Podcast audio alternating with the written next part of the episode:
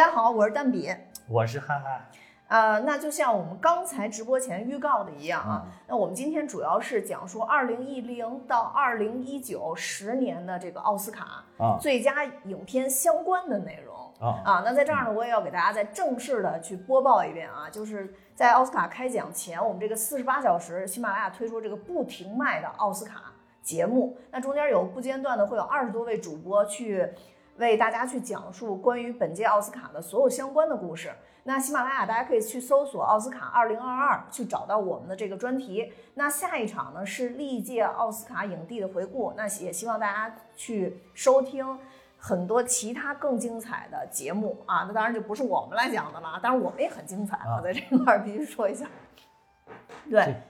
这个首先，其实我还是想搞一个致歉环节，啊，就是主要是咱们上一期讲的节目，就是我确实发现了一些非常关键的谬误。嗯比如说上一期咱们讲那个新蜘蛛侠里边，就是我我一开始说错了，说是导演是还导了这个沙丘是不对的，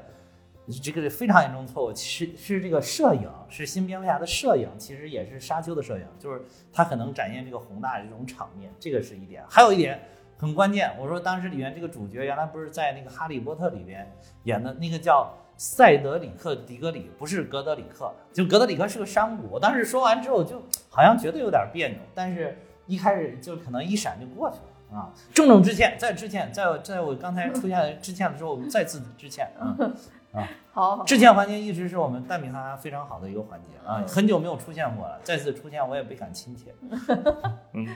好好，那我啊们现在去正式进入到我们的主题。奥斯，卡，嗯。嗯呃，奥斯卡这个，我觉得还是先跟大家说一下这个奥斯卡这个十部电影啊。那个想上麦的同学，大家可以稍等一下，稍等一下，我们整个节目完了以后会跟大家一起去连一个麦，然后也让大家去表达一下自己最喜欢在这十年里边最喜欢的影片是什么。啊，那这十部影片呢，包含了《拆弹部队》《国王的演讲》《艺术家》《逃离德黑兰》《为奴十二载》《鸟人》《聚焦》《月光男孩》《水形物语》，还有《绿皮书》啊啊。当然，这里边也有一些影片是大米哈哈之前已经讲讲过过了对啊对，当然比较少，就这十部，还还行啊这十部恰好就只有一部讲过。啊，是这？十部里边只有《绿皮书》是蛋比哈哈之前讲过的影片，嗯那是蛋比哈哈第九十七集节目。如果大家有兴趣去完整的去了解《绿皮书》的话，可以去看去听一下我们第九十七期节目啊。嗯对，那这十期的呃这这十个十部电影，那我我们先一一回顾一下吧。好嗯，先一一回顾一下吧。咱们从老到新来回顾啊。嗯第一部《拆弹部队》啊拆弹部队》呢是二零一零年的第八十二届奥斯卡最佳影片，因为我们这次讲的主要就是围绕最佳影片嘛。啊啊，那它在豆瓣上的评分是七点八啊。嗯其实我们会看到有很多历年的奥斯卡最佳影片的评分都在八分以上嗯啊。那我首先先谈一下我对这部影片的感受啊。嗯因为这部影片其实它是，呃，讲述的伊拉克战争之后的很多美国大兵身上会带有这个创伤后综合症嗯啊这样的一个事件，啊，这个主演呢是。杰瑞米·雷纳，也就是我们我对我们非常熟悉的鹰眼来演的这部片子啊，他的导演呢是泰坦尼克的对泰坦尼克号的导演的前妻，啊，对。对，我我还正想说呢，我说这部影片最大的看点就是他前妻击败了她老公，她老公那年也有一部影片，我记得。啊，是是是哪部啊？啊啊阿凡达，对，当时这部影片上映，嗯。宣传最多的在国内反而不是电影，反而是对。导演的老婆的对对这件事儿。对对对啊对，因为当年《阿凡达》也是掀起了一阵大家去看三 D 电影的狂潮嘛，对对对，啊。是的是的是的，算是一个三 D 电影在我们那个二零一零年那个年代的一个普及片了对对对，啊。说都说那个是开启了三 D 电影的这个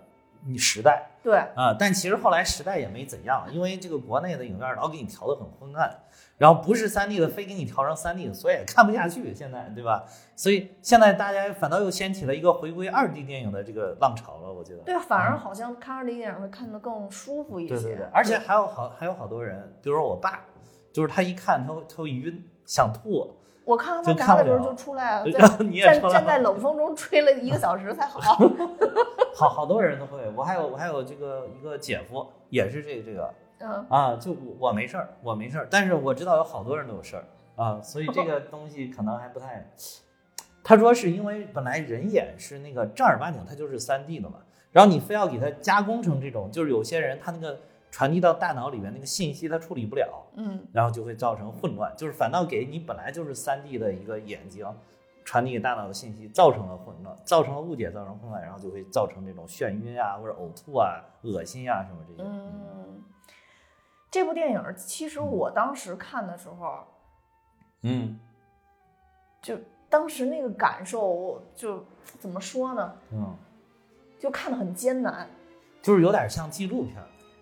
对，看得很艰艰难，啊而且就是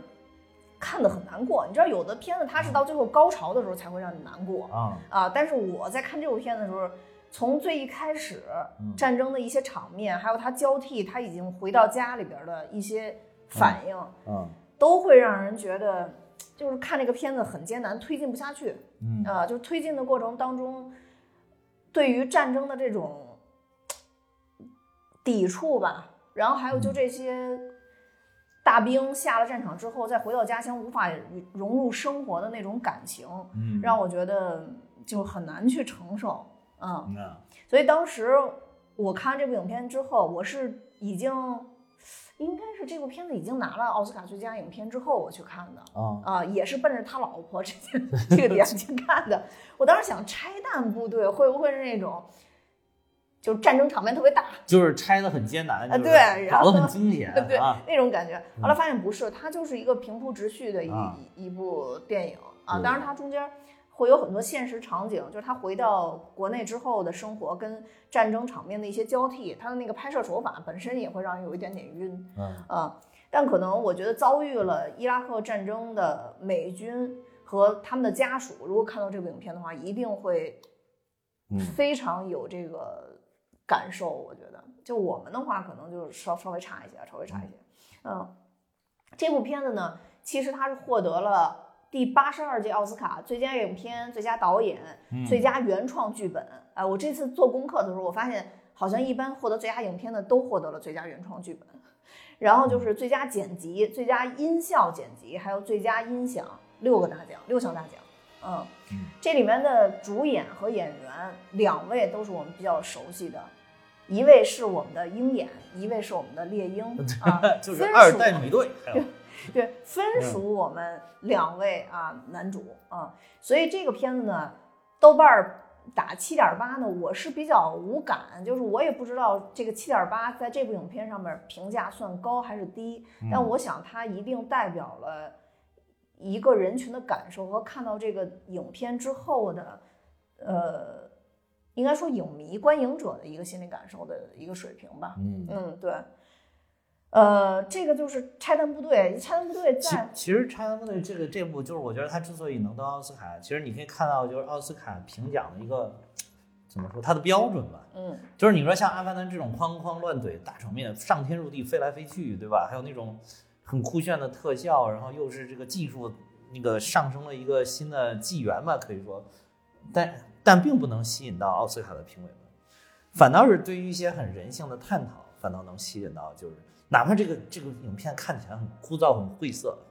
就是很压抑，什么这都不重要，重要就是你能挖掘出来好像很多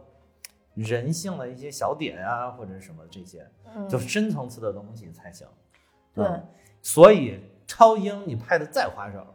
都没几个得奖的。你发现所以其实这也是对于、嗯对刚刚他说这让我想起一件事儿，就是其实这也是近几年对于奥斯卡的一个探讨吧，嗯因为奥斯卡的背后的评奖团，嗯。其实它大部分是白人，虽然现在已经下降了白人对应的比例，但还有嗯。百分之八十多是白人的评奖人，嗯。而且这里面大部分人都是六十岁以上的人，啊所以我想可能嗯。随着越来越多接受过超英电影的人走入六十岁，可能未来会有机会，就是 会有机会拿到这样的。我小的时候看着钢铁侠长大的，就我因为我觉得有一些影片也，然后后来就说，哎，超英电影不错不错。因为我觉得有一些影片也不是说他就不会拿奖，比如说《指环王三》，那我最喜欢的啊，影片，那它也是历史上奥斯卡影片获奖数最多的一一部哎影片。哦，他获最佳影片了吗？没有吧？呃，他获的好像获没获最佳影片那我不记但他是历史上三部奥斯卡获奖最多的影片之一。嗯啊，另外两部是《泰坦尼克号》和《宾虚》。啊啊，嗯，对，所以我觉得也不是说大家就完全对这类影片否认吧，嗯，嗯还是需要一些契机啊。《指环王》一二好像都差一些，《指环王三》的话，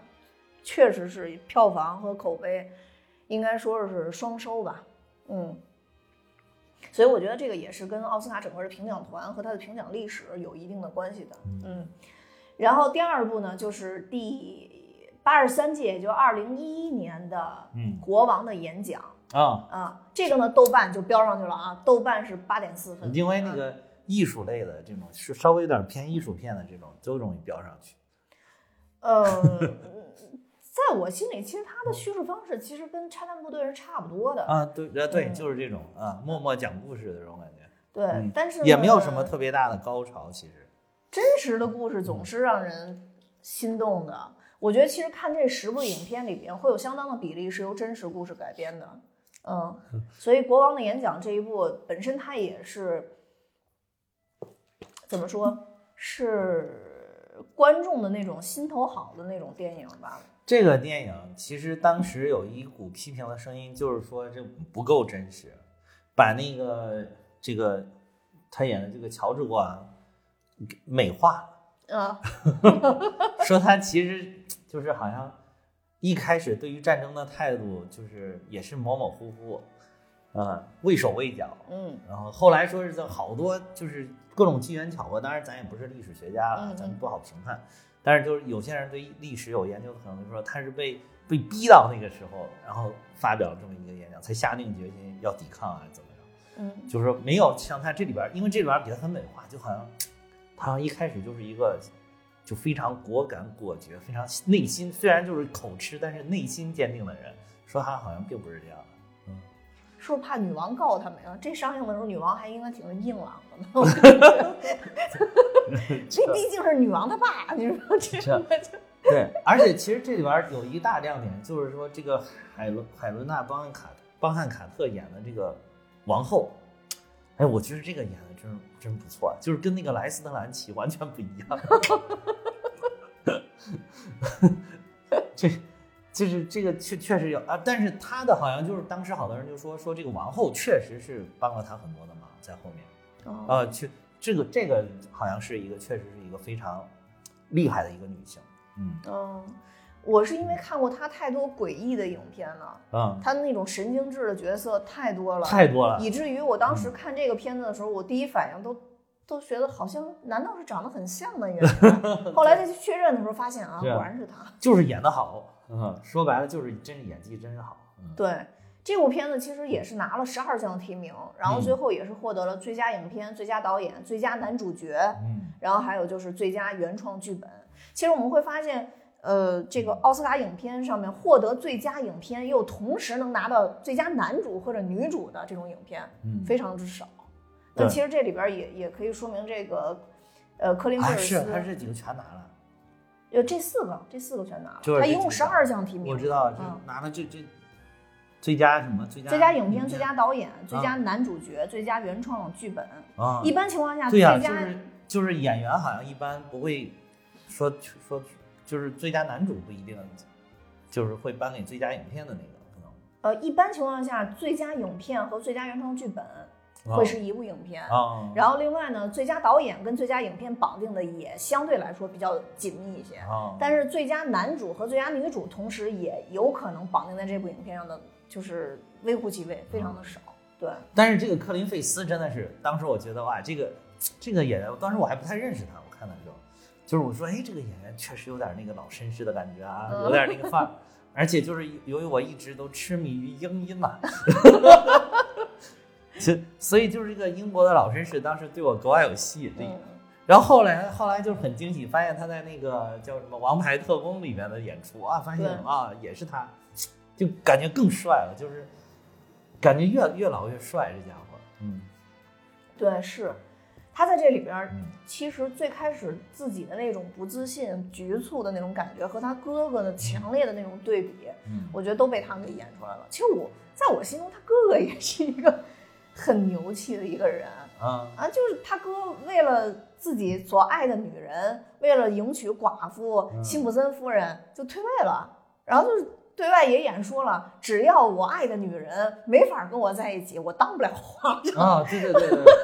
其实这个挺挺牛的，其实这个啊，对啊，爱德华八世，我觉得挺牛的。嗯就是兄弟俩从这部影片里看，好像对于当国王都有点抵触，都都不想当。这活儿太难了。对对就是他哥对于自己所爱的女人展示出来那种点滴，比如他嗯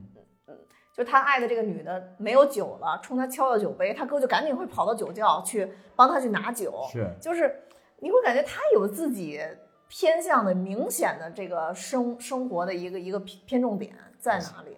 所以我觉得也挺有意思的。你你你有没有看那个电视剧那个女王哎，我没看，啊？电视剧里边那个就是对他这个哥哥有很多展示。哦，就是这个是跟这个一致吗？嗯，就这里边反正就是他不是也是退位的时候遭遭遇到了很大的这个皇家的阻力嘛？嗯，对，那个里边就演的直接就是因为已经已经是那个女王是就是继任了嘛，嗯那个里边把他哥哥演的就是那种怎么说呢，就是家里边的穷亲戚呢，没钱了就回来要东西，然后就是就名声很就就把那个那个里面就把他处理的就是整个这个人就是很差劲，你知嗯道就是就是整个那个王室都不喜欢他，嗯，王室都不喜欢他，就挺好玩儿。家里边穷亲戚，啊，就家里边就住在美国的穷穷亲戚，没事儿就就是他选择了爱情。没有选择大饼。啊，对，就是你，我们的这个作为皇家的，我们都看不起这样的人，还还还没事儿，还一弄说什么这皇家给的生活费又不够啦，还有回来恬不知耻的过来什么要钱，然后那个就处理的就是他弟弟去世的，他弟弟短命嘛，嗯乔治国王短命，然后这个去世了之后，他还专门回来奔丧。但是那里边演的，我不知道真实情况是怎么样，嗯但是至少这个女王电视剧里边演的，她其实她奔上奔丧很重要的一个目标就是回来要给女王要钱要钱啊嗯啊，是不是很搞笑？就是反正她的名声就真的不是很好，就是就是感觉虽然就是从某一个角度来讲，可能很多人会觉得哇，这为了真爱啊，放弃了王位，这简直就是童话的剧情照进了现实。个性，对，吗？童话的剧情照进了现实，但是对于王就是皇室来讲，就觉得你这个没出息的家伙，羞耻。对对对，你这个不堪大任的家伙，就是你其实非常明显能看到嗯乔治五世对于他来讲是特别唾弃的那种感觉嘛，呃都都唾弃。你看女王那个里边皇室都唾弃，那呃，都唾弃，都唾弃。包括那个女王她奶呃她妈她奶奶都唾弃，哦，不唾弃。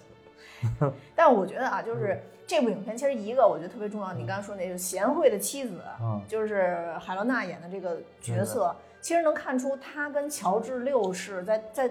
在电影里面起码对于自己女儿的教育都是非常上心的。啊，对，嗯，就是对于他们的培养，当然我觉得王室这个是不可缺少的。然后另外一点就是，嗯呃，还是约克郡公爵，就是科林菲尔斯演的这个角色，嗯其实可能我们更多的就是聚焦在他从一个公爵变为王的整整个一个过程，他克他在生活中克服了很多的困难。嗯我觉得可能这部电影还是聚焦在这一点吧，他从一个完全就非感觉非常不自信的一个人格，嗯，变成了一个真的真的能看大任的一个王。对，在这个中间，当然因为这也是一个真实故事改编的电影，所以在电影结尾的时候，他也会打出来这个呃这个乔治六世和他后来的这个。治疗师就莱纳尔罗格嗯一直一生都保持了非常好的关系，而且他很多重要场合都必须带着他，即使他在这个过程中可能已经有的时候不太需要这个治疗师了，但是他只只要这个乔纳尔罗呃莱纳尔罗格在他身边的话，他也会觉得很安心。对我觉得其实这也是一种真的特别对坚韧的友谊吧，是就是他成了他一颗定心丸的那种感觉。是。对，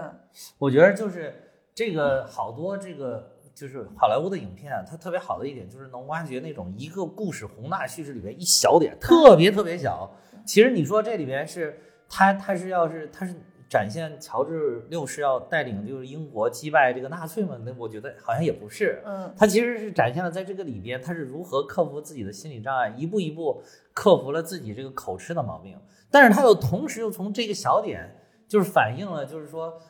我的国王通过自己的努力，能够克克服这个好像大家都觉得口吃，尤其到成年之后是无法克服的困难，好像又反射就映衬了，就是说好像又反映了说是英国也，我们英国虽然一开始面临着极其的困难，但是我们最后还是通过自身的努力。克服了这个纳粹的攻击，对吧？然后带领，其实要从英国人，英国人一般都有这个意淫的这个心啊，就是我们又带领着欧洲 解放了欧洲，然后打败打败了这个纳粹，然后获得了二战的全面胜利，对吧？就是他好像又从这一小点，又好像又反映了这个一个宏大的东西。就是我觉得这一点是，其实是好莱坞影片就是欧美的影片，他们一个很很很很重要的重要的不要喜欢拍这种以小见大的东西。对，我觉得咱们国家就是就是上去就宏大，从头给你全景展示完，嗯，一个宏大的，就是好多细节你还得脑补，就是你历史知识不够，你都串不上这些。嗯啊我觉得这两年其实好已经好。现在就是在往这个方向，好多影片看来是在往这个方向去探索、去努力，但是还达不到就是他们这个头。你你你要你就看这个这部影片里面，他就是在抠这一个小点，抠抠抠抠，把里面的细节全都给你抠出来，然后最后以小见大来展现一个什么？嗯，然后另外一点，我觉得还是有很多普通的民众也喜欢看这种王室生活，也喜欢看王室身上所有所带的那一点点的缺点。对，所以这个我觉得这也是一个窥探式的电影，就是得不到的都想变成。就看哇，这个这国王，我说说话还这德行，是国王这样，换我我演讲都比他强。这我去我也能带领英国获胜，这 对不对？对嗯，然后也等也利于大家平时外来，你知道吗？对对，所以《国王的演讲》这部影片的话，其实在这个十年里边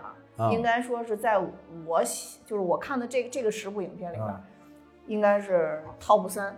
反正是我比较喜欢的一部。top 三，嗯，而且豆瓣的评分确实确是我比较高喜欢的一部。嗯，再往下一步，嗯，这一部不得不说，作为一个没有艺术细菌的人，啊，我实在是没有看下去，这个 这个非常抱歉啊，这个我感觉我阅片量也不算太小了，嗯但这部影片确实没有看下去，就是第八十四届奥斯卡的获奖影片是《艺术家艺术家》啊，因为这是一部默片，这部当时好像获奖，大家也挺就是挺震惊，其实有好多人挺惊讶的。呃它是一部法国影片，其实本身，嗯。嗯，其实这部影片呢，我觉得跟后面就是应该是我看一下啊，嗯。应该是二零一五年八十七届奥斯卡那部《鸟人》啊。有那么一点点的接近，啊。因为其实这部影片主要是讲的，呃，这男主角叫乔治·瓦伦丁，嗯。就在那个时代，一九二七年那个年代，呃，他应该是默剧的扛把子。啊、哦这是电影里边给的设定啊。当然，这个这部片子它同时也是一部爱情影片，它定义的是爱情影片。嗯啊，他是扛把子，他通过这个自己去演喜剧啊，奠定了他在国内默剧的一个基础，嗯并且呢，这里边不得不提的就是女主佩皮米勒啊。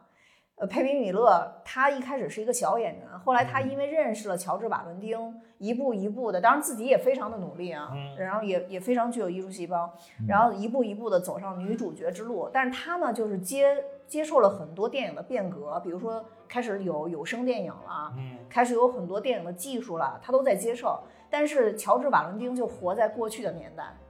嗯他发现大家很多人都不再去拍默片之后，他自己竟然成立了公司，开始去拍默片，啊、哦。然后最后果然失败到一塌涂地，然后自己的财产也都全都赔进去了。后来佩皮米勒一直在默默的支持他，帮助他，哦。直到后来重拾信心，乔治瓦伦丁再次跟呃佩皮米勒拿到了这个电影应该说投资方吧，就电影老板的赏识，嗯然后这个全片结束，也是一个比较好的一个结尾啊。但这部片子最大的，对于我来讲最大的这个障碍就在于它确实是没有话，全部是用肢体语言，是呃，用音乐，还有很少量的默剧里边会带的那个文字，然后表达他的感情。哇塞，我就觉得当年那个影片，这些真的是真正的演员。你想想当时那个卓别林，哇塞，真的是默片就能把你逗笑，你说这是多大的演员功力啊！怪不得就是周星驰都特别的特别的喜欢他，就是觉得这真的是大师，他就觉得他是真正的大师。对，所以这部影片呢，很多人都说他能拿奖，是因为他，再现了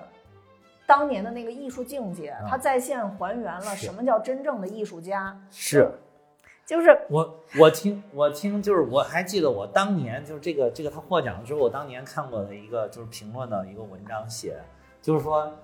今年的这个奥斯卡的最佳影片回归了艺术本身，当时他是就这么说的，说这部影片是回归了艺术的本身，啊、所以说就是因为在你想一一年的这会儿，就是他已经是那个。影片已经发展到就像《阿凡达》这种程度了，嗯大家去那个电影院看都更喜欢看那咣咚咚那个 速咣激是吧？哐哐乱怼，噔噔钢铁侠出来了，上天入地，对吧？嗯就这种，就是他突然一下这个就是好，所以好多人有有有，他确实不喜欢这种的东西，他接受不了。但是这个就感觉就是这帮电影人给自己写的一封情书，就是你发现没有这种影片，我当时看了艺术家这个就就这种影片都特别容易得奖，包括这个《爱乐之城》，演的也是他们怎么演戏的这帮人的一些故事。但是爱乐之城，包括这个哦后后面还有啊鸟人，鸟人，都是这种，就是他们就这个演艺圈的事儿，他们演一演给演出来，然后他们可能也比较熟悉这些评委啊，这些包括这些电影人啊，对啊，就是很熟悉啊，这就我们发生的事儿可能都映射到了一点他们的生活，所以他们就很熟悉。对你拍了一个离他们很远的事儿，那他们可能就是从技术的角度去看这部影片啊，嗯，对，比如说所以所以在这地部心引力所以在这部影片里边，啊，肯定评委看说，哎呦，这老板一看是默剧，就不给投资了，傻叉儿。我我我肯定要给这部片子得奖的，就是会有对对对这种对这种感情，对。对，嗯然后所以就是这个艺术家是真正凭借艺术拿奖的，很多人都会这么去评论啊。但是这个艺术家他也是十项提名，五项得奖。也是非常难得，他同时拿到了最佳影片、最佳导演和最佳男主角。啊啊，这三个是非常难得能在一起的。然后再往下的话，他还拿了最佳服装设计，因为这类影片其实回溯以前呢，它确实是比较像，嗯就比较容易拿最佳服装设计。啊，然后还有一个就是最佳原创配乐，嗯，那我也觉得实至名归。这片子就剩配乐了，对，没有人画，对对对 所以所以我觉得也是实至名归啊。就是如果大家非常喜欢还原。怎么说？还原艺术本身的影片吧，是嗯，可以去看一下这这个艺术家，或者说你是真的艺术，你是真的就是很文艺的青年，对吧？对，去好好看看吧。嗯没有什么太多的语言，完全是靠自不己的太好啃，反正对 对，不太好啃，不太好啃。就是你知道我当时看这部电影的时候，我自己的感受是什么？就啊感觉我是什么吗？嗯，就两个字儿：浮躁。就是你看那电影的时候，你就是会很着急。就是三个字儿，没文化。对，哎，你真真 的看这种电影的时候再来三个字儿，没格调。你就，你你就会自己深深觉得自己是这样的人，对对，因为你看的时候就会很着急。就是他到底在说什么？他到底在说什么？你总是希望有字幕出现，你知道吧？这个其实他就是，哎呀，现在这个社会啊就是这样啊。就是你不愿意用感情体会嘛。对对对。你你只愿意去看我我工作上我的同事就是就是刚来的小年轻小年轻儿，嗯，然后我跟他谈一些就是我看的电视剧啊，然后是比如像什么《山海情》啊，什么嗯什么《觉醒年代》啊嗯什么的，我给他谈一谈里面一些点，我说我看了什么什么啊，然后他他哎他能跟你聊两句，他说啊我知道知道怎么，你发现你在跟他探讨一些更细节的东西，哎发现他完全不知道，嗯，然后你就说你就奇怪说，哎那那些他怎么知道？后来仔细一问，说哦，因为刷抖音刷出来，刷 B 站刷出来，因为刷了之后 B 站会给他推，他就会看。哦但是除了他就是中间截的两三分钟的这一段，就是那种属于这个叫是什么，就是那种高潮，高呃对对，高就是光时刻对，就是这种、嗯这种时刻之后，就就名场面嘛，截出来这种名场面，其他都不知道，哇，你就顿时觉得，而且我就问问了一个来的小年轻是这样，后来发现另外一个同跟他一起一起来另外一个小年轻也是这样，哇，你就会发现哇，现在年轻人都变这样了，就是已经看不了长东西了，他们活啊在短视频和急速消费的年代，对呀、所有东西都讲究的是快。但其实这个东西，你要你要真的一直都这么这么下去的话，你真的很难深刻。对，是这样的。你很多东西你不知道，你不知道前因后后果啊对对你整个你整个人生都是没有逻辑的。我跟你说，这可以说是你你就会他就是那种最高光的那个时刻，那一瞬间那个最名场面，他确实他就那那一下的他那种属于感官的刺激或者情绪的刺激，但是这个刺激其实都是很肤浅的。如果你能知道他为什么发展到这一步，发展到这个名场面。你那个刺对于你的一个刺激，它是直直击心灵的，它不是说只是你表皮的这种五官的刺激，就情感的刺激。对嗯，所以我刚才也想说，就是看这一类的，就是高光时刻，基本上来讲不追求逻辑，他们追求的就是刺激。对，嗯，也就不想动脑子。就是如果你要看前因后果，你一定会比这个要动脑子动得多得多。啊，那可嗯，对，是，所以就是他，就是哎呀，现在没办法，这个就可能时代使然嘛。对，也许我们就是属于保守派、老旧派，毕竟我们这个年纪了，也许我们是应该被淘汰的，说不清啊，说不清。但是我坚信，还是应该你有更深刻的一些东西才是正确的。嗯嗯，我我也觉得是，嗯我真的我有时候也也觉得，我现在也是老旧派。我觉得很多东西时候，什很多东西都要放长了去看，啊、嗯就不管是短视 是视频也好，还是人生也好，都需要放长了去看。是，嗯嗯，然后再往下一步啊，嗯，也是我非常喜欢的一部影片，《逃离德黑兰》，是啊。第八十五届奥斯卡嗯。豆瓣八点三啊。啊，这个豆瓣八点三也是非常高的一一个啊评分了啊。呃，他讲的是什么？他讲的其实也是也是个真事儿。真事儿，对他也是个真事儿，而且是嗯。呃大本演的，啊啊大本演的阿弗莱克，嗯。呃本阿弗莱克演的。他这个事儿演的其实而且是他导的，呃对是他导自演，这个厉害了。，所以拿最佳影片的时候有两个是让我们熟悉的名字嗯啊。最佳影片的其实那个获获奖人啊，他虽然是颁给一个一部影片啊，啊但实际这背后的人包含了本阿弗莱克和乔治克鲁尼。啊乔治克鲁尼在这里边没有演啊，嗯，但是那是怎么那肯定是他们制片或者什么的这个啊组的这个场子呗那，组的组的这个场子。对对对啊嗯，可能是制片人啊，对，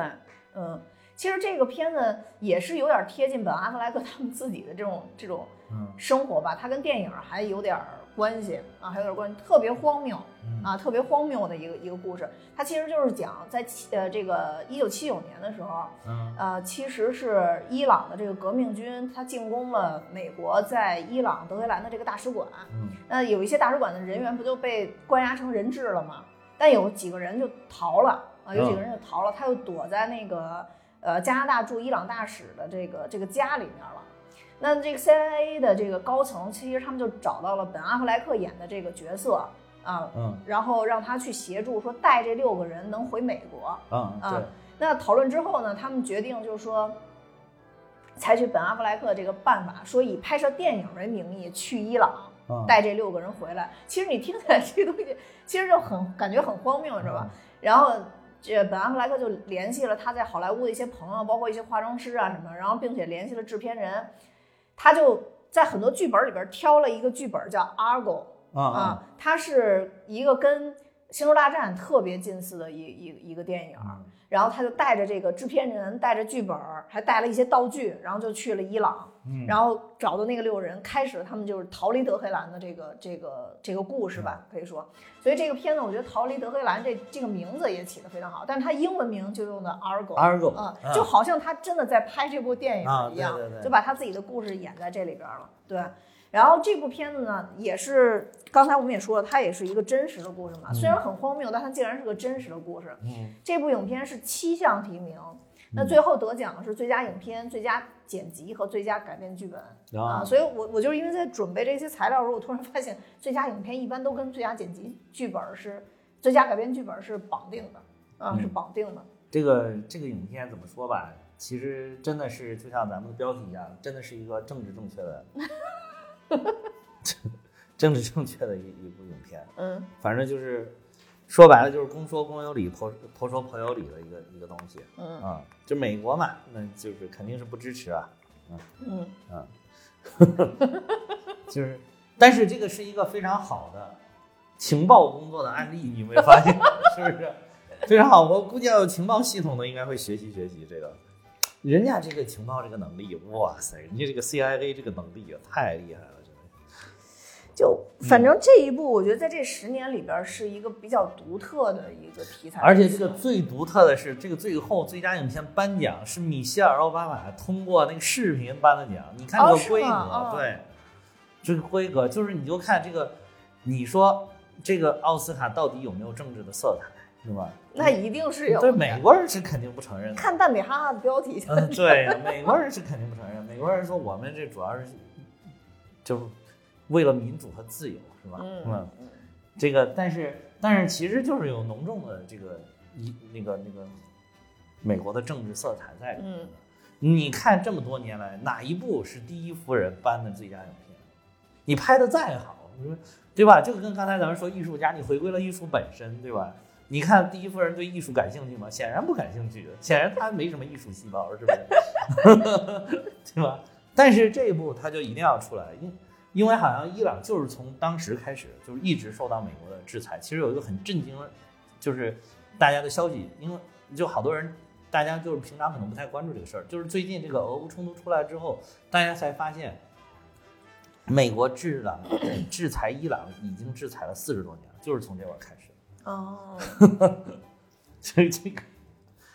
哎，对，所以它也是啊真的真正的一部政治正确的一个电影。对，嗯，嗯，而且这几年应该说越来越政治正确了。那你要这么说，我还真不知道他是这个第一夫人颁的奖，那这应该也算是政治正确的这个巅峰了。这个我当时看的那个，哎，我记得当时是看的，是不是湖南卫视有现场直播还是什么？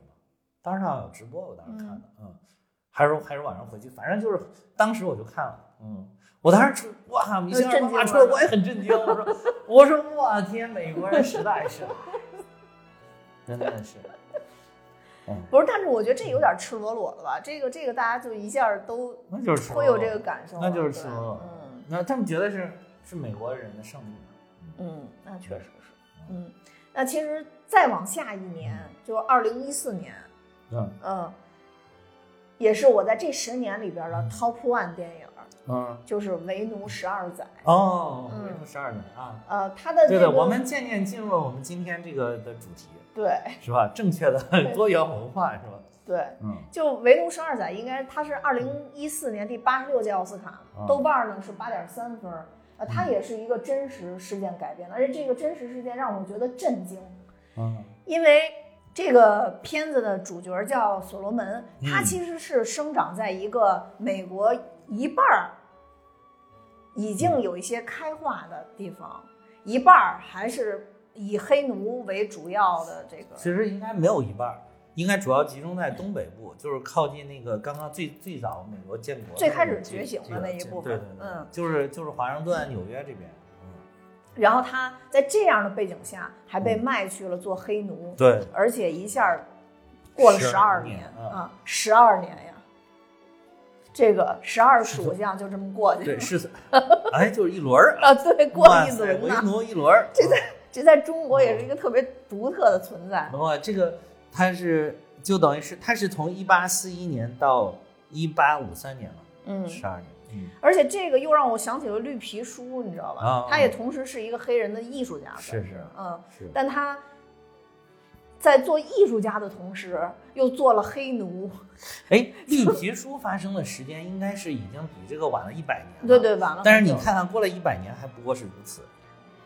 但就是起码没有到他这种，就是杀，就是就是杀人如麻，然后就是可以随便杀黑对这个命非常轻贱啊就是黑人的命不是命的年代，那个时候。哦，对，嗯去年不是有个黑命贵吗？啊黑命贵行，你就知道为什么去年会有黑命贵的这个运动啊！你这一个，你一看这个，你看当年就是黑命贱嘛，对啊，啊就是、太贱了，不是一般的贱，哎，其实也不是很贱，还挺贵的呢，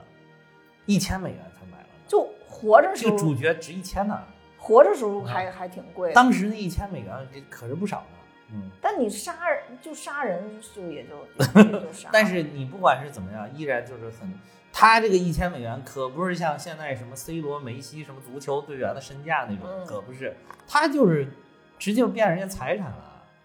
对，就被买断了嘛，啊人生被买断了，就是你，你根本就不是个人，你就是个物品。嗯，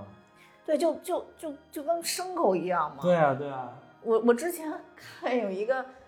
呃，嗯，忘了是是那个，哎，巩俐最开始那个成名的片子叫什么来着？大西北的那个，活着，不是不是不是红高粱啊，对，红高粱。啊，当时里边就有提到嘛，就是你其实把一闺女许配给一个地主，嗯还不如卖一牲口换的换的钱多呢。啊，这我觉得很现实啊！啊你卖牲口，你能长期能赚钱呀、对对，还能这这这离对你这个女儿嫁出去，女儿泼泼出去水啊！以前你后边换不来什么东西了，基本上，对，这就很现实。这里边其实也是，但是这个所罗门，我觉得他在这十二年间，他一直其实没有放弃求生的希望。虽然对，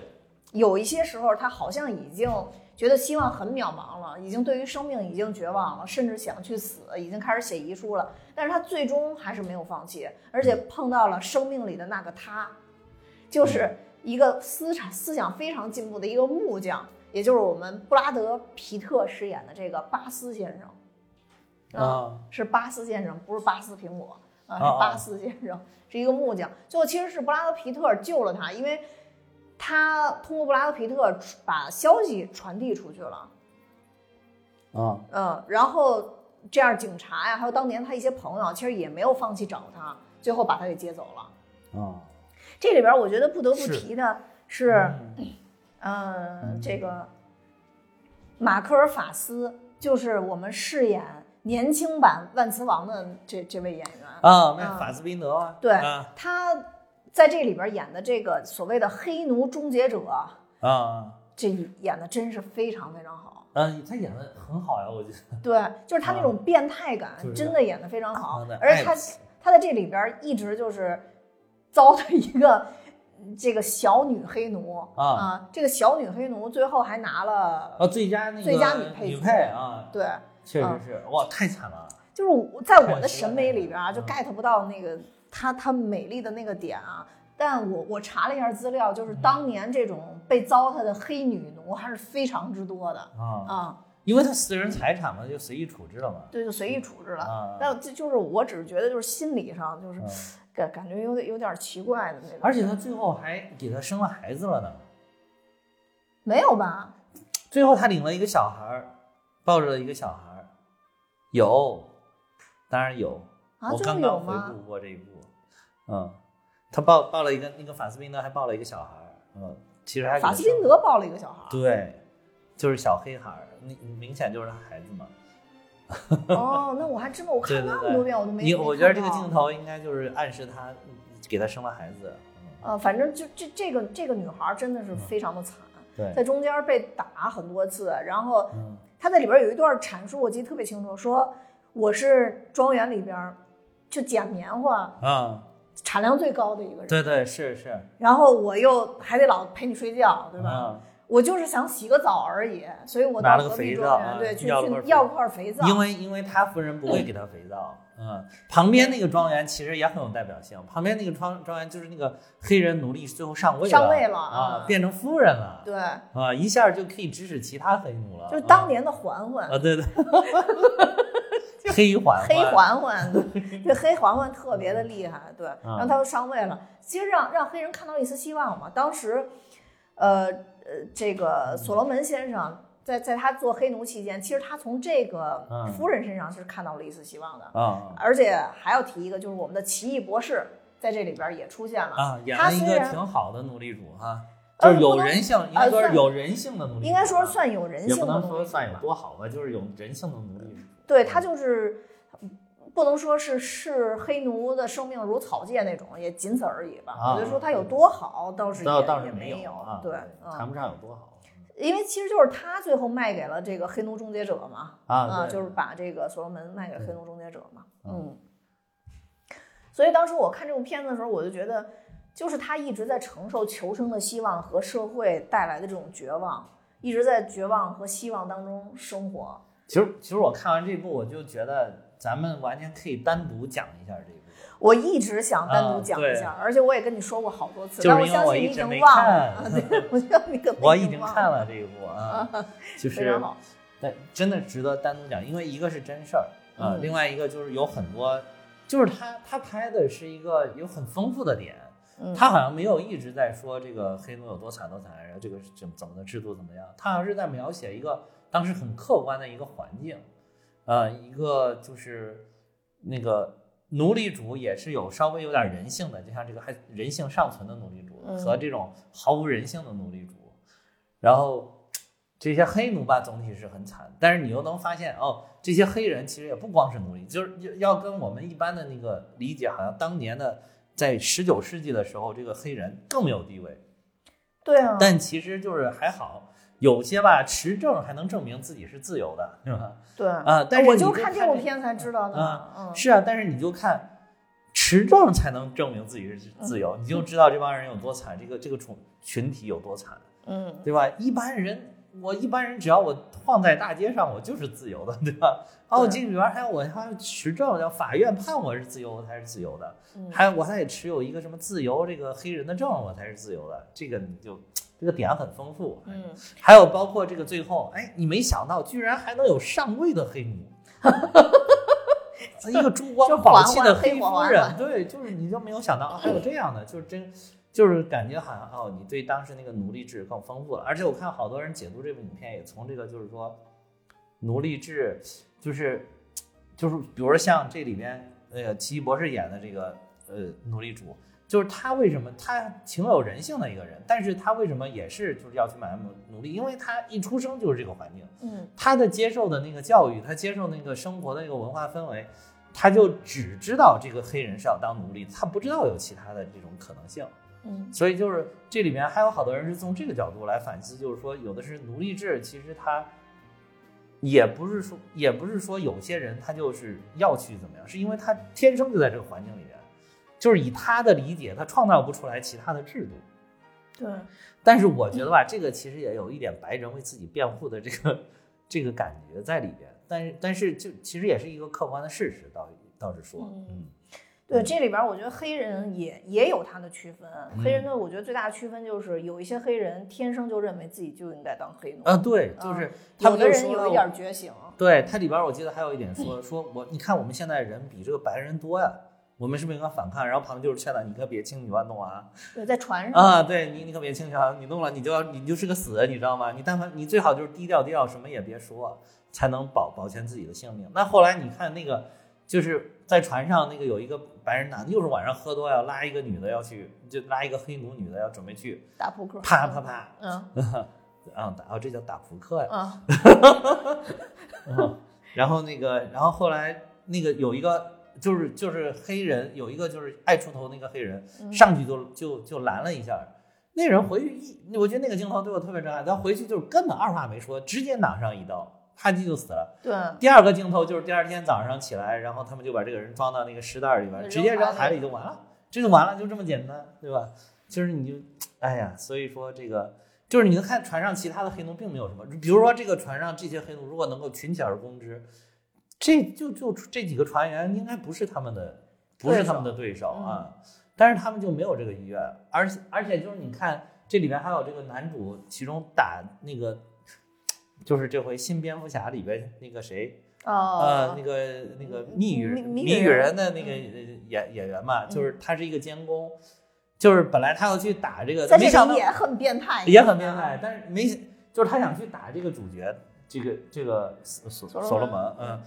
这个结果他没想到这个所罗门会会还击，因为一般的奴隶打了就打了，结果他还击，你会发现这其实黑人的身体素质是很好的，直接就把他撂地上，摁那儿就一顿抽，对吧？直抽到他那儿喊救命、喊道歉，对吧？对，嗯，所以就我觉得这部影片就是点非常的丰富，这点是呃是好多就是黑人的那种就是平权的影片里面好像没有的。嗯，所以这一部片子呢，就很明显政治正确的点在哪儿了？嗯嗯，就是所罗门他这个角色也是现实中存在的一个人，他本来是一个音乐家，但他因为经历了这十二年的悲惨岁月吧，所以他之后就成为了一个黑人平权的一个勇士吧，应对该说一直奔走在黑人平权的这这条道路上面。我觉得这个里边这个影片唯一还有遗憾的是什么呢？就是其实他被解放了之后发生的事更值得反思，就是他去他去那个告他这个贩卖他的这些人，还有就是他一开始那些就是黑奴奴隶主，就是他是没有办法作证的，因为美国有这个法律，当时有这个法律不允许他们这些黑奴去作证，嗯嗯，所以他根本就没有办法出庭为自己作证。嗯最后那两个人就被放了。嗯就就就诓他的那两个诈骗他的两个人，绑架他的人就就算了，呃那两个人真太坏了啊对啊嗯，给他弄懵了，竟然哎绑他。逍遥法外了。对，嗯，其实就我觉得，比如说我我觉得这部影片如果就是拍到一半儿他就被解放了，后面就开始拍他怎么为他的维权这个事情，我觉得可能会更有看点。嗯但是这个影片就到此为止了，到此为止你又会觉得好像有一些事情没有说干净，嗯，嗯，没有说到位。也许过很多年之后，又会出现一个叫“奔走十二载 这 好像也”描述的后面的故对，后面他一直在奔走这个黑人权利，后面又一个轮回。对，是他确实的是当时那个年代的民权领袖，嗯，对对对，所以就是这这也是就政治正确的一一点吧，应该说。然后再往后就是鸟人啊。啊，，鸟人。这个豆瓣八点零是第八十七届奥斯卡的获奖影片啊，啊。那这个这部影片呢是提名九项，获奖四项，它是最佳影片、最佳导演、最佳原创剧本，还有最佳摄影。啊，我我先说一下最佳摄影吧。这部片子就是属于让我看着特别晕的那种，但、啊但很多人喜欢这种拍摄手法，就它看起来有点像纪录片的那种拍摄手法。它是完全跟人走跟拍的，就人走到哪儿相就摄哦像机到对对对哪儿那种。对对，然后就是很多很多这个镜头都是怼脸拍。啊，对这种这种对对对，是是是，嗯，呃，我是觉得迈克尔基顿在这里面的演技真的可以封神了，但是啊可惜我查了这一年的最佳男主之后，我又觉得确实就这一年最佳男主是谁啊？是小雀斑万物理论，哦，啊哇塞，那个所以神中神了，那个对，就神中神了，我就没有办法了，我就觉得 那个把霍金那个那个那个那个样子还原的实在太那个，我就觉得寄生于何生亮，啊就只能这样了。对，呃，因为迈克尔基顿演这部片子的时候，很多人都说说迈克尔基顿跟这部片子里边的这个主角叫里根汤姆森嗯啊、是完全不一样的人。说迈克尔基顿虽然当年拍蝙蝠侠之后，然后也是作为超级英雄嘛，就红火过很长时间。嗯那后来他也是中间经历了一些事件，就也没有什么片子去拍嘛，也没有什么戏可以去演。但他一直是一个对对待事情非常乐观，对于自己非常有规划的人。他嗯他不会出现电影里边的这个状态。后来我就想说，这这个其实不必说，如果一个人他的心里是承受不了这种状态的话，他可能根本不会来来演这部影片，因为这部影片具有一定的他的这个人生的这个映射性，因为啊是他本来演蝙蝠侠嘛，然后多年后有有确实有一些落寞，啊也没有什么东西演。然后在电影里边他是演鸟人嘛，啊演到第三部那也没有什么东西再再去让他演了，所以他后来拍了这个舞台剧啊，想想去拍这个舞台剧。这个片子里边，他女儿也就是石头姐演的这个角色，曾经批评他说：“说你不是就是为了获得别人的关注吗？那你就是希望有更多的鲜花跟掌声。你之前演就是大概你演完鸟人之后，你后边你就不红了，所以你受不了，你心里承受不了这些东西。但电影里边，我觉得其实里根汤姆森他的心理状态的话，呃，纠结的不是并不是这个点。我认为在电影里边，他纠结的其实还是我能不能还原艺术本身，就是能不能嗯成为一个艺术家。对否则我他的做事状态，我觉得完全不应该是这个做事状态，他不应该会去选一个电影里边描述的，呃，当我们谈论爱情的时候，我们谈什么这这一部这这个作品，嗯因为这个作品很明显它的受众群体没有那么广，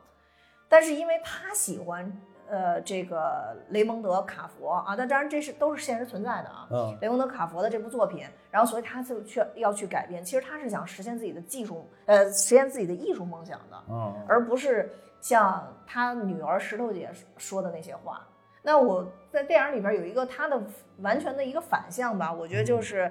呃所谓的这个当红小生嗯。麦克山农，也是爱爱德华诺顿啊啊 曾经的这曾经的绿巨人，对，嗯，演的这个角色，他就是非常会去打造一些爆点啊。啊，比如说把呃里根本身的故事，就是为什么要呃排这部舞台剧的故事，去给报社去讲，然后让报社去报道他，然后他怎么去引导剧评人，怎么跟剧评人去搞关系。其实这是一个很现实的哎，这他一挺会种状态，的，对他挺会的，要不然他其实火呢，他在这边不是挺火的演吗？对，对对对对要不然他他会搞这些东西啊。对，结果这个迈克尔基顿演这个吧，他还不屑于搞这些东西。啊没错儿。其实你会发现他真的不屑于搞这种东西。嗯，他最后没想到自己火的时候，反而是自己内裤外穿着走在大街上被别人拍下来的时候。而且而且没想到最后冲自己开了一枪，对吧？然后对就是酿成了一个就是演出上的一个爆点，然后才火的。然后对，所以这并不是他追求的东西啊。其实他这个等于说是有点讽刺，就是现实社会哈，你嗯去好好的追求一个什么没有用啊，就是跟我说的，现在小朋友都喜欢看那种短的东西，你最好就是哎五十秒之内抓住我，对吧？嗯。十五秒之内更好，嗯，就不要搞那些乱七八糟的，嗯，就是没有什么深刻的探讨嘛，因对对为他这个他拍这舞台剧很明显是在探讨探讨爱情嘛，对，啊，就是没有什么太深刻的一个探讨。是，呃在这里边也说了，他也不用什么 Facebook，不用 Twitter，不用 YouTube，什么都不用，对吧？对啊，那他已经脱离了现实最火的这些媒体。对对啊，他们还在从报纸上面去找消息。对呀、啊，对，对呀、所以他最后火也是因为他那个穿着短裤走来走去，上了这些媒体，没错，上这些短视频平台啊，什么呃社交社交媒体啊，才一下火了。对，所以他最后难过的就包括他站在窗边，因为电影里边没有给最后的解释，就是他是存在于一个什么状态了。哎，最后那个生是死，好多人讨论这个。最后那个，我看豆瓣上还有文章说什么，说最后的什么死了没有啊？对，说他嗯到底是死了还是没有死，好像对嗯，就大家都都对这个都在讨论这个东西啊。对，其实但是后来你看他女儿的那个，但是你看他女儿那个表情，又是看了一下，又又又露出了微笑，那到底是死了还是没死？就有的人解释说，其实他他女儿也一直存在一个癫癫狂的状态当中。那是是所有点这个以，所以他女不是还儿是嗑药了吗？对，所以他女儿是理解了他之后，嗯，其实是死了，但他哦女儿觉得他这样解脱了解脱了，所以反而好像看到了真正有超能力的父亲，然后就开心的笑了。也有人这么去解读，也可以这么解读。反正嗯这电影他就给你非要给你留个这，嗯对。嗯。那最后反那你让我要我解读，还可以说他他又跳下去，但是又挂到哪个顶上，又挂到底下那个晾衣服架子上，又没死了，所以女儿还是露出了潸然一笑。因为因为这个电影本身，它中间有一段表达，就中间有一段他突然从楼下跳下去那块儿，我就以为他死了呢，你知道吗？啊后来发现他是坐出租车回家了，他只是在坐出租车的过程中在想象自己跳出去了，嗯，所以我当时想的就是他又跑到对面楼上站不是着去了。我一开始真以为，就是我看的时候一开始真以为他有超能力了。后来就是你说的这个出租车这儿，我才我才觉得他好像没有，嗯，但是他最开始一一开始飞来飞去的，我就觉得他是真有，但是大家都不知道，他隐藏起来了，嗯。我这个理解能力就也是能当影视主播也不容易，是不是？也挺好。就是 嗯我对这个理解就是，他认为自己是有能力的、有能量的，但只不过我现在只是隐忍，啊，我现在只是卧薪尝啊，胆。对，可能是在映射这个，对对，终给你们一击啊，呃我背后有，也其实我背后是有鸟人的，我有我自己的艺术追求，但我把它隐藏起来，我不需要靠这些东西给你们去展示。我的啊理解是这样的。啊，对对，嗯，所以他最后纠结的就是，到底他是艺术家还是网红？最后他发现他只能靠网红红的时候，他可能就受不了了。可能就整个崩溃了，对人生观崩塌了。对嗯，而且最后那个电影给他那个包扎，我也觉得非常有意义。啊，那个包扎的面具不就是鸟人吗？就是他那个鼻子起来啊给包鼓了，然后在这儿弄了一个那个纱布的那个啊啊，我就感觉就是鸟人，他最后还是变成鸟人，然后才才红的，就是有那么一个状态。嗯，然后还有电影里边，我觉得 有一点我必须要提的，嗯。就是开头他说那个就是第二男主演，就是爱德华诺顿后来演的那个角色，他说要找几个以前的老搭档过来演一下试试，啊，然后就提了包括那个杰瑞米雷纳，就是我们的鹰眼，啊然后还提了万磁王，啊。还提了一个谁忘了，啊。然后都说他们都很忙，都在演超级英雄。啊，对对对对对对对，他不是看不上那个超级英雄影片吗？他一上上去就说钢铁侠了，先说。对，电视说现在大家都。喜欢看这种东西吗？这个这穿个铁铁皮壳子飞来飞去的，对啊啊，然后就是他把那个电视关了之后，那电电视里边新闻就是说小罗伯·唐尼尼啊，对，凭钢铁侠名利双收。啊，对对对，然后他把电视啪关了，然后这会儿那个鸟人就他背后那个声音就在说。什么？他的才华及不上你十分之一。然后当时我觉得特别的搞笑，对对对。因为他那个声音第一次出现的时候，你知道让我想起了什么吗？我想起了绿魔，啊，嗯，就就那那个感觉，就感觉还是非常超级英雄的那种感觉，你知道吗？但是总之就是这个鸟人真的拍的非常的不错。啊嗯就是他既表达了那种艺术家心中的纠结吧，嗯。又应该说是在一定程度上批判了现实的这种状态。嗯，但是我看的时候，我真的有点一头雾水啊！我真的是看的，就是，哎，没事，你作为一个电影主播，你要相信自己的理解。我相信不了啊！我就不是我就是不理解呀，我就没理解，我就是觉得哎呀，这个片儿到底要干嘛呀？这个片儿，然后就是你说的这些点我都知道，我说。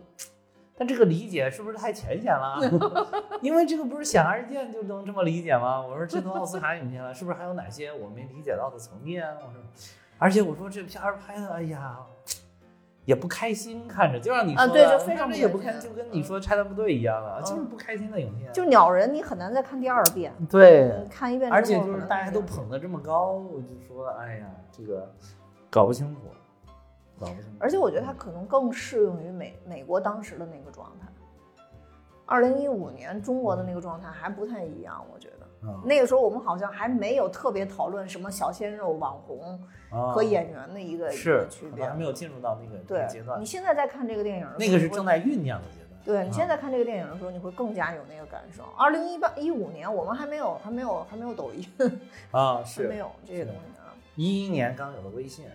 其实你想那会儿才，它是一四年上映的，一一年的时候我们才有微信，那会儿有微信才三年。哇，你想这社交媒体突飞猛进，你有感觉它好像伴随了你一生了已经，但其实它就出来没才十年。因为它每一天都啊陪在你的生活当中了。对对对嗯，太多了。嗯嗯，好，咱们下一步啊，这个嗯刚刚刚这是不是刚说一半啊嗯？一六一七一八一，还有四部啊，给加快速度后边。还有再往下一步，这是我我除了《维奴十二载》排名第二的什么呀？聚焦咱们讲过这个呀，啊，讲过这部。咱们讲过聚焦。那好，那这部大家就主要嗯去听一下我们节目就。好，这部略过不讲，是要略过不讲了。我就听一下我们节目就行。聚焦我记得咱们是讲过的，但是我容易记错呀。你你你，聚焦是你这么一说，我觉得好像也讲过，你先查一下啊。嗯那聚焦这一部呢是八十八届奥斯卡，豆瓣八点八，应该是我们讲的这十部里边豆瓣评分最高的一部嗯啊。那这部呢是五项提名，最后拿了两项，就是嗯最佳影片、最佳原创剧本这两项啊。这这也是为什么我说最佳影片跟最佳原创剧本往往绑定在一起。你看嗯刚才咱们说那个，所有都是在一起的。聚焦第一百四十九好期，，第一百四十九期，大家可以去听一下我们的聚焦啊，嗯聚焦。呃，这个豆瓣评分八点八，非常好的一部影片。嗯那这里边我我就阐述几个特别小的点吧，嗯就是聚焦当时让我特别感动的，也是一种政治正确，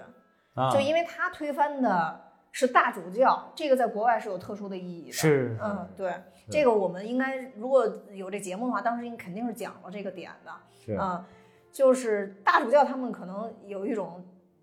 皮肤汗数的这种感觉吧，对于小人物啊，但但最后就是汗了看了啊，汗了汗了啊，对。呃，这部片子让我想起了我另外一部非常喜欢的影片，就是《永不妥协》。啊，呃，因为《永不妥协》其实也是同样的故事，永不妥协，咱不是也讲了吗？对，是讲了，啊也是在我的强烈要求之下讲的。嗯嗯嗯，对，其实《永不妥协》跟这部一样，都是真实事件改编，都是非常小的小人物举起了这个善意的大旗，然后推翻了这种不可撼动的权利吧。我觉嗯得，所以这个也是一个非常政治正确的影片。嗯，我觉得也是一部非常政治正确的影片。它的核心就是揭露，不停的揭露丑恶，而在美国是可以成功的揭露丑恶，就就让人让人有这种感觉，你知道可以这么讲？吧对，真的让人有这种感觉。美，我发现美国非常喜欢拍这类的影片。对，嗯哎，对你这个点其实抓的特别好，就是美国拍了好多这样的影片，嗯，其实他最后无非是证明说我们这儿是可以发现我们是言论自由的，我们们是可以发现真相的，我们可以推翻权威的。对对对，啊，你看这个宗教在我们这儿有这么特殊的意义，我们依然可以推翻这个主教的，没错？，我我觉得他就是这个目的嘛，对对对他就是这个目的啊。对，然后，嗯，这部片子里边比较特别的也是，嗯呃，全部主要演员都是我们的超英系的啊，对对对对，包含了我们的绿巨人、我们的啊鸟人、秃鹫啊，就是这个迈克尔基对顿，然后还有呃瑞秋，就是奇异博士的女朋友，啊对，然后还有剑齿虎，啊。还有钢铁侠的爸爸，对对对。嗯对，呃，所有这这几位演员，对，全超英演员。当时我去呃关注这部影片的时候，也是因为呃绿巨人和迈克尔基顿，然后啊所以才去看这部影片的，啊也是非常喜欢。嗯，那这部我们就略过啊，大家可以去听听我们一百四十九期的节目啊。嗯再往下就是《月光男孩》啊啊，《月光男孩》。《月光男孩》这部电影呢，我觉得是一部比较特别的电影。它豆瓣评分相比其他影片并没有那么高，略低一些，啊，对，它豆瓣评分是七点四，嗯呃，八项提名，然后拿了三个最佳影片、最佳男配角，还有最佳改编剧本啊啊。这部影片我觉得它的亮点在于，它真的是平铺直叙故事，嗯非常像我以前特别喜欢的一部影片，也是咱们讲过，就是《弱点》，啊亚当，呃，就是那个那个那个嗯，哎，什么桑德拉布洛呃，克，对，桑德拉布洛克演那部影片，嗯它没有太多的就是冲突制造，它就是嗯讲的一个男孩儿呃成长的这个故事，嗯没有刻意去制造一些冲突，还原了这个黑人男孩在整个的这个成长过程中的一些点点滴滴吧。嗯包括了他母亲对他的一一个冷一个冷漠，就最亲的亲人对他是冷漠的，嗯但他遇到了一对毒贩夫妇，嗯这对毒贩夫妇反而给他带来了温情。就这边、嗯 这个毒贩夫妇除了贩毒，没有任何其他缺点。啊 没有任何其他缺点。然后这个毒贩夫妇里边的这个男毒贩啊，啊，就是呃马赫沙拉阿里，马赫尔沙阿里，对嗯他凭借《月光男孩》也拿了最佳男配哦啊，但是谁想他事隔一年又又又凭绿皮书又再次拿了最佳男配哦啊，所以我觉得还啊是很绿皮书厉害的。他才是男配，对，他是男配，他不是男主吗？他不是，嗯男主是谁？维果是男主哦嗯，那个白人司机啊，对对对，嗯我去，所以这也是我后边要讲到的，啊，后边会讲到绿皮书。嗯那他凭绿呃，他凭借那个这个，其实这个这个这个，呃，马赫沙拉他凭绿皮书其实拿了十二个呃不同类型大奖的提名，都是最佳男配，他最后得了七个，哦但维果就没有那么那么好运了。嗯嗯，今年他又有一部新片叫《天鹅挽歌》，呃，我看了这部片子的介绍，嗯但我觉得我应该不会去看，就是非常非常好的影片，但一定要做好心理建设再去看，也是那种让人看完以后非常难过的影片，是对，探讨探讨克隆技术的那个。哦克隆技术和人性的一些，这这种片子其实挺多的，但这个《天鹅挽歌》是本人跟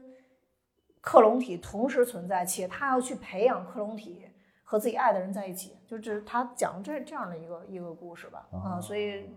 我我看了一下大概介绍，而且都已经评分都出来了，哦，去年了就对八分了都，哇塞，哎，这个这个题材有点意思啊，这题嗯，材，有点意思，以后可以作为咱们备选的一个影片吧。嗯对，所以《月光男孩》这部影片还有一个非常政治正确，就是 LGBT，因为这里边的这个男孩，呃，这里边的这个男孩还是 black LGBT 啊，对，还是 Black LGBT 对，所以就是他他是一个一个不确定自己性取向的人，嗯他和他自己的一个好朋友曾经发生了打扑克的事件啊、他这里边我觉得。最让我喜欢的就是一晃多年之后，描述了一下这个男主，就是奇伦他目前的生活呀，等等等等。他就接到了之前跟他打扑克的好朋友的凯文的电话，嗯然后两个人就在餐馆相见了，然后特别轻松的聊了一些话题，但他最后就结束了，没有给你任何他们两个再往下会怎么发展呀，或者有什么的。就是没有再描述他们又打了一局扑克，对对对，就没有描述是不是为再什么要打扑克克？。是是因为就是 对二啪啪，炸啪，我我也炸，啪啪啪。对对，就是因为可能啪啪啪这大家说太多了，容易那什么，所以现在都说打扑克啊，对。然后对，然后所以就是这部影片的话，我觉得大家可以耐耐心的去看，尤其是喜欢像弱点这类叙事方式的影片的，大家就可以去看看这个《月光男孩》，我自己还是挺喜欢的。在此我不得不吐槽一下，这部影片我本来想补一下，嗯，我没有看，然后没有看，为什么？因为我登上了爱奇艺平台，爱奇艺平台独播《月光男孩 》。但是，又这部电影在爱奇艺平台上掉帧严重哦，所有的弹幕都在吐槽掉帧掉的也太夸张。我我让我本来想坚持，我想掉帧就掉帧吧，后来发现掉针掉的我头直晕。我一你看我看三 D 三 D 阿凡达上天入地都不晕，掉针掉的实在是太晕了。是，后来我就放弃了，我大概看了五分钟就放弃了。嗯嗯。好吧，好吐槽一下爱奇艺。其实其实这月光男男孩也也是一个非常典型的政治正确 LGBT 群。对呀，就我我就看了这个，我就是觉得啊，就包括现在什么小小美人鱼都变黑了，什么美女与野兽，美女已经不美了，是吧？那个就是，我就想到，就是再过不久，肯定会有一部就是一个黑人的跨性别者纠结在一个男的和一个女的。之间，那这个黑人的跨性别者八成还是个女的，对，然后纠结在一个男人和一个女人的感情纠葛当中，然后这个这个男人可能是一个西班牙裔，这个女的有可能是一个亚裔，然后这个女的有他喜欢的这个女的有可能是一个两百斤的大胖子。然后，然后这俩人可能还是间谍。然后他虽然爱他们俩，但是揭露了他们的对 真实一些行动。对对对，哇塞，这太政治正确了！哇塞，我们已经编编出了下一部奥斯卡的那个剧本。对啊，对对 对对对对对。所以，如果大家喜欢这类影片呢，可以去看一下啊。因为其实那天我们还在讨论那个《全智力》嘛，啊，又是一个政治正确的影片。我估计以后这种人群类讨论的政治正确影片会越来越多啊。再往下。就是《水形物语》啊，它是二零一八年第九十届奥斯卡，豆瓣评分七点二。啊，这个简单说一下剧情啊，就是一个哑女，就是哑巴女的，跟怪物相爱的故事。这个拿政治正确已经屌炸天了。哦，这个好像超越了我刚才说那个。对，这个已经能给怪物了，我天！已经也跟怪物。那我刚才补充一下，我刚才那个框架，他喜欢的那个男的最后成为了怪物，被注射了一种血清。他揭露这个男的的罪行之后，最后就变成了蜥蜴人，为为国家立了功之后，但是还是等了这男的十年，出来以后最终相爱。对对对，太烂了。可以，可以。水水形物语这这一部影片是十三项提名啊，也提名非常多了。呃，最后拿了四项：最佳影片、最佳导演、最佳配乐和最佳艺术指导。对，这是一个比较少的没有拿这个这个剧本奖的一一一部电影。不才，我确确实没有看。对，所以我想这部跳过，因为《水形物语》这部片子我也没有看。嗯啊，我我当时没做功课之前，我误以为二零零八年的最佳电影是三块广告牌。对，那三块广广告牌是哪一年的呢？好像就是他同年的。哦。呃，对，他他哦，对，当时大家都说要是三块广告牌，但最后一公布发现不是，是《水形物语》。这这当时是个冷门嘛。我当时我之所以一直没有看，我就是觉得怪物实在是爱不了。而且我觉得是我实在是爱不起来。我觉得相比较 相比较之下，其实三块广告牌是一个更加偏政治正确的一个电影啊嗯，所以我当所以当当时大家都认为三块广告牌会拿奖嗯，但是最后《水晶物语》其实爆冷夺冠。我就是觉得怪物有什么好爱的，爱来爱去。嗯，再往下，再往下就是这一部也可以。我我穿越不了物种，真的。没人要求你穿越。那最后一步就是我们其实一开头就提了，就是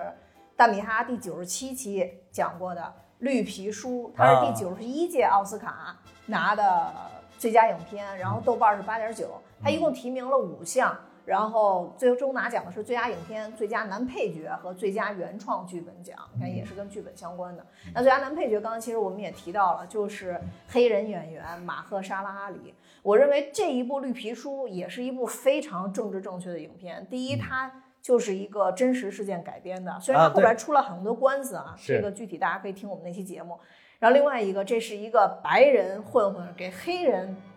打杂的故事。对对对，这里边就等于这个黑人主角，哎，这不是他是配角啊，配角。这个黑人他反倒是个地位很高的人。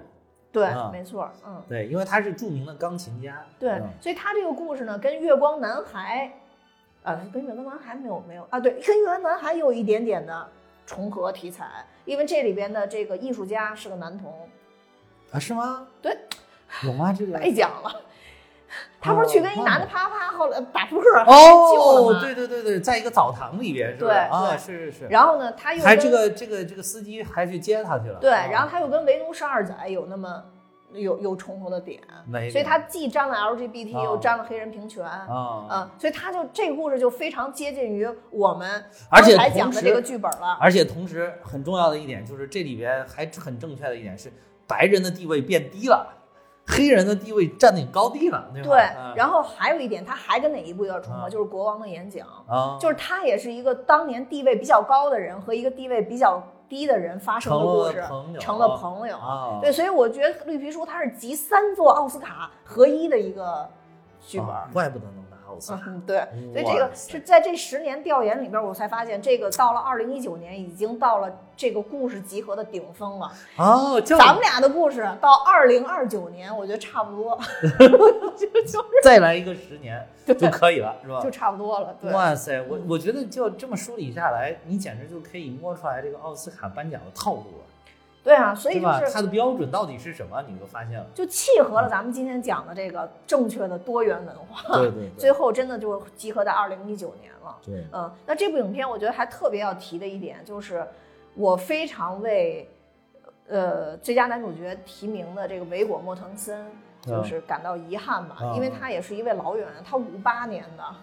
是吗？对他演、哦他其实他其实演《指环王》的时候岁数就已经不小了。哦，嗯，然后他是拿了十二个大奖的提名，哦。都是男主的提名，但几乎有分量的都没中，他只有哦。两个，就是美国国家嗯呃评论协会和凤凰影评人协会，哦。就是这两个嗯，拿了奖，像什么金球奖之类的都没奖，都有提名，但哦。都没有奖，哦。所以我觉得就是有一点遗憾吧，因为其实我觉得他在里面的演技，如果你看了他其他影片，你会觉得他在里边演技非常好。那你要是跟《指环王比，那完全就是整容式的演技啊。对，因为他嗯其其他很多影片都是比较内敛式的，有点像《指环王》那种影片啊啊。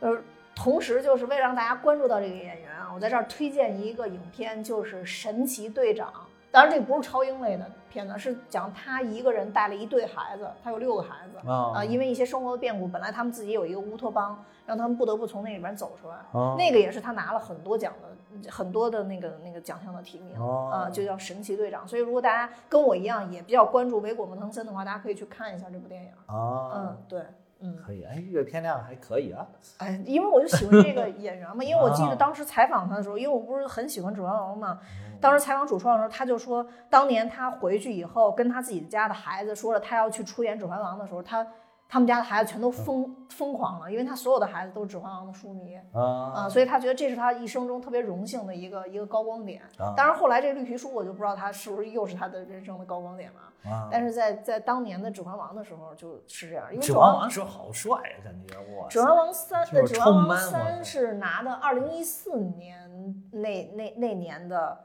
很多个大奖。呃，啊二零一四年那，二零一四年对，二零一四年那他是跟《雷东是二仔》一年的，应该是，啊嗯，差不多应该是一年的，啊，嗯，好帅！他当时在《指环王》是真的帅是真的帅，是真的帅嗯啊！这里边是为了为了演戏嘛，所以才啊，就故意给你搞对对对对个胖胖的对对对油腻的感觉啊，对对太油腻了，这里边儿剧。因为因为这里边当时采访他们的时候，那这个黑人演员这个马赫沙拉还说嘛，说全组人都非常羡慕他。为什么就可以胡吃？啊对对，因为他的任务就是吃完了躺，躺完了吃。对对，就是要糟蹋自己的体型。对对，所以大家非常非常羡慕。就是所以就真的是整容似的了。嗯，对，嗯，那所以其实我们简单回顾了一下这十年的影片吧，也大概啊应该也都花了一个多小时的时间了。对对对嗯嗯，我们其实还是就是，就为什么我们取了这个我们这个直播的这个名字，就叫嗯正确的多元文化。就是你一看你梳理了这十年，我就发现这个多少是带颜色的，对，是有规律的，真对，的多少是带黑色的，你就去看看嗯，black black black。对，我觉得就是嗯，黑人解放啦，揭露罪行啦、嗯 LGBT 啊，在这这些年实在是太集中了。对对对，这些年实在太集中了。是嗯，对。所以要不然就是一些纯政治性的，像什么逃离德黑兰啊，嗯，国王的演讲演讲啊，就这种纯政治。纯政治。其实包括拆拆弹部队都有点纯政治性的这种。对所以这里边比较特别的，可能就是我我单独拎出来的一个就是艺术家，另外一个就是《水形物语》。啊，是是对是，，嗯对，尤其《水形物语》这个，在当年我觉得还是掀起了一些小波澜的。嗯，艺术家当年是艺术家是真爆冷，因为《水形物语》当年还拿了对非常非常多的这个这个提名，大家还还对他有些讨论。对艺术家艺术家好像一开始就根本没有人去说这部影片。对，后来拿到十个提名的时候，大家都觉得他有可能就是不就不拿奖嘛。当时好多人都都会啊说那他可能陪跑的嘛，啊，而且它是一部法国影片。对对对，对，所以就是嗯如果大家还是那不要埋没了艺术家这部影片啊，不要、啊不要因为大家像我一样浮躁和没文化就埋没 埋没这部影片。对，然后可以去看一下。那这个呢，就是我们对十年的一个回溯吧。啊，那我们马上就要第九十四届，好像对我们要期待一下嗯这一届奥斯卡的这个这个最终的一个得奖的情况吧。那当然，我觉得这一届奥斯卡可能也是一届非常多元文化、政治正确的奥斯卡。这这回提名的有这个最佳影片，我看什么贝尔法斯特、嗯监听女孩、不要抬头、不要抬头，咱们讲过。呃，不要沙丘，沙丘咱们讲了吗？沙丘没讲。没讲啊。嗯国王理查德这个咱们讲了。嗯啊甘草比萨、欲念情魔、犬之力，嗯，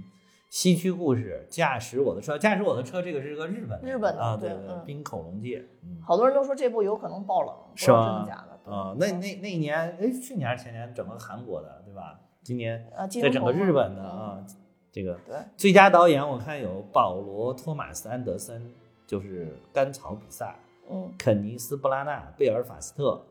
然后他还导过这个《东方快车谋杀案》，还有简·坎皮恩《犬之力》，还有这个不管斯皮尔伯格的《西区故事》，还有这个《冰口龙介》。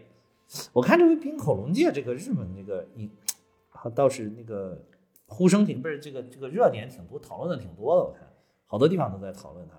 对，嗯反正这个影片呢，我是现在已经有了，嗯但但是还都没看。啊嗯，等到时候那个嗯，最佳男主片子出来的时候，那个嗯最佳男主有《奇异博士》，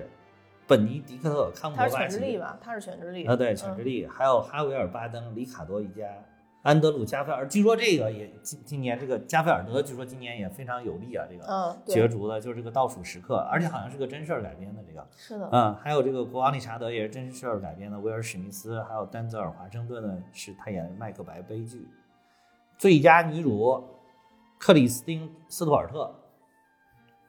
斯宾塞，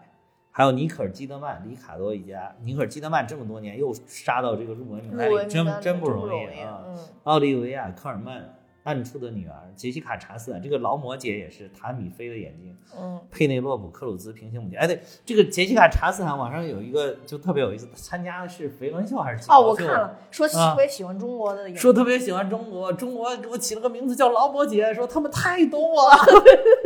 这就是我呀，啊，对他们太懂我了，对我看就特别感动，终于有人知道他到底的用力的点在哪儿了，就是勤劳，对吧？是是是，就是勤而且同样的事儿，大表姐也提了，啊，是吗？嗯，说只有他们把我当亲人，说来了一次叫大表姐，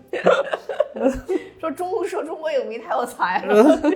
太会骑了，嗯，嗯好吧，那我们今天的节目就到这儿吧。啊，啊，呃，我也要跟大家说，我们蛋比哈有自己的听友群了，大家可以看节目的说明，加我的联系方式，我会把大家拉进群。那今天节目就到这儿，多谢大家收听，拜拜。再见。